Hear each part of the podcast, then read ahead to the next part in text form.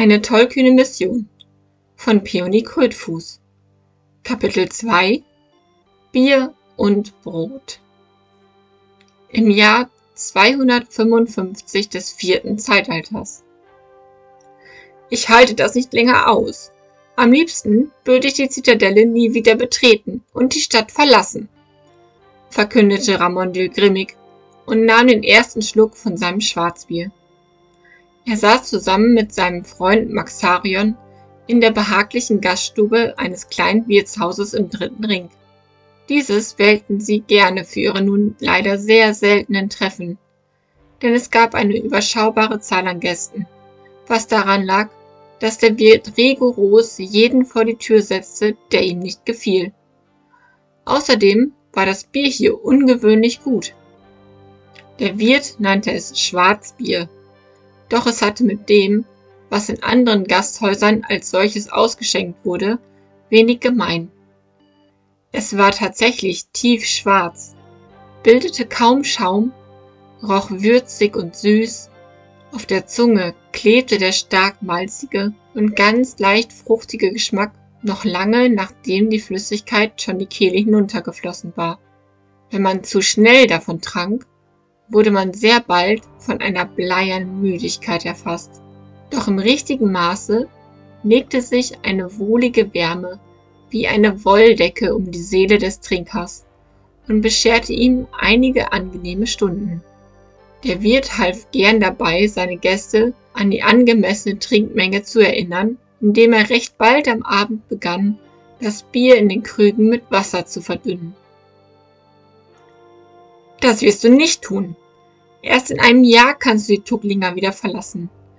Wenn du den Vertrag mit dem König brichst, riskierst du dein Leben. Maxarion sah seinen Freund besorgt an.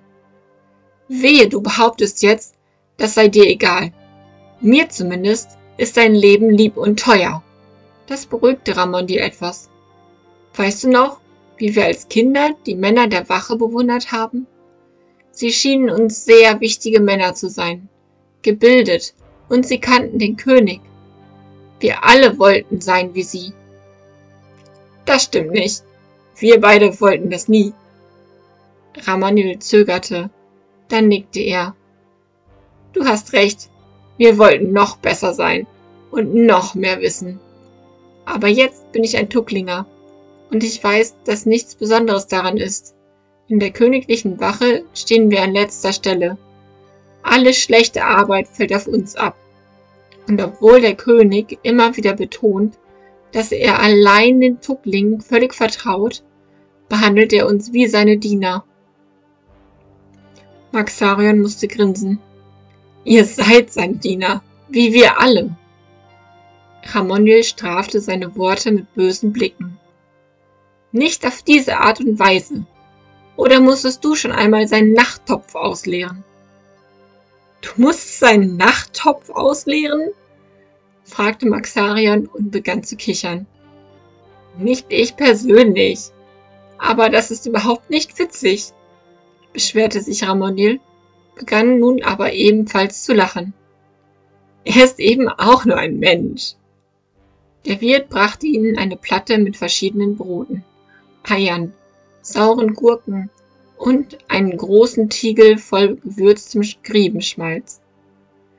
Ihr Gelächter brachte ihn zum Schmunzeln.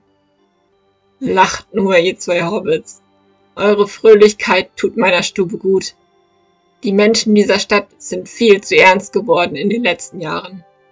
Soll ich euch noch zwei Humpen bringen? Die beiden Freunde bejahten seine Frage augenblicklich.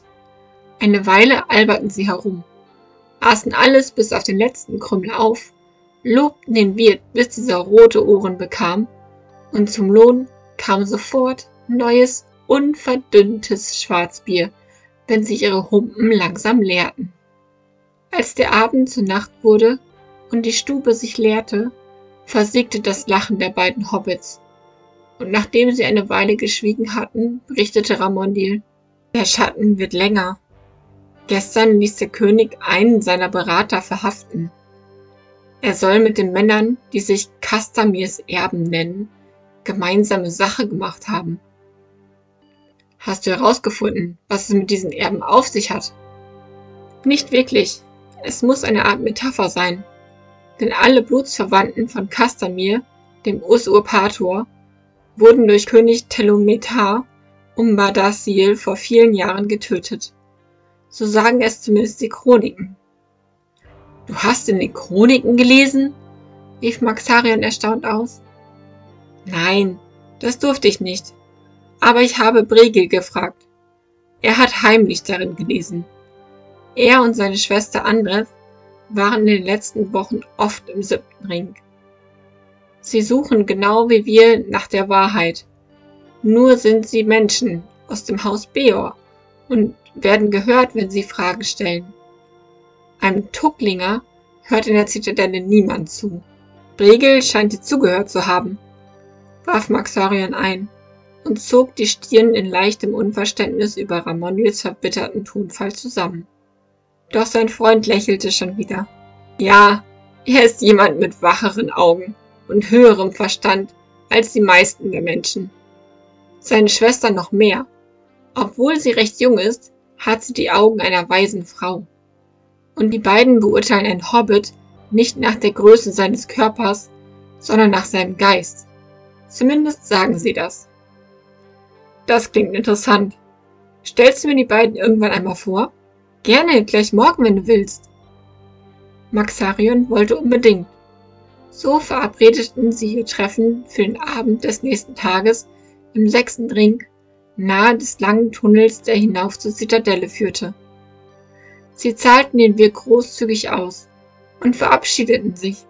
Der Mann wünschte ihnen eine angenehme Nacht, schloss die Tür hinter ihnen und schob den Riegel davor, denn die Hobbits waren die letzten Gäste, welche an diesem Abend seine Gaststube verließen. Die Nacht war recht kühl und die Straßen finster. Ein schmaler Mond stand am wolkenlosen Himmel sein Licht reichte nicht, um die weißen Mauern der Stadt zu erhellen. Grau und hoch standen sie in dem fahlen Schein, nur ein Schatten der Pracht und Stärke, welche sie im hellen Licht der Sonne repräsentierten. Doch zwischen den grauen Mauern funkelten unzählige Sterne. Schau, wie hell Earendil heute leuchtet. Glaubst du, er bringt noch immer Hoffnung in diese Welt? Fragte Maxarion leise. Ramondil zuckte mit den Schultern. Vielleicht. Aber ich vertraue eher darauf, dass sich meine Füße in mein Bett tragen. Gute Nacht, Maxarion. Gute Nacht. Wir sehen uns morgen. Sie trennten sich. Ramondil ging die Straße hinauf, Maxarion ging hinunter.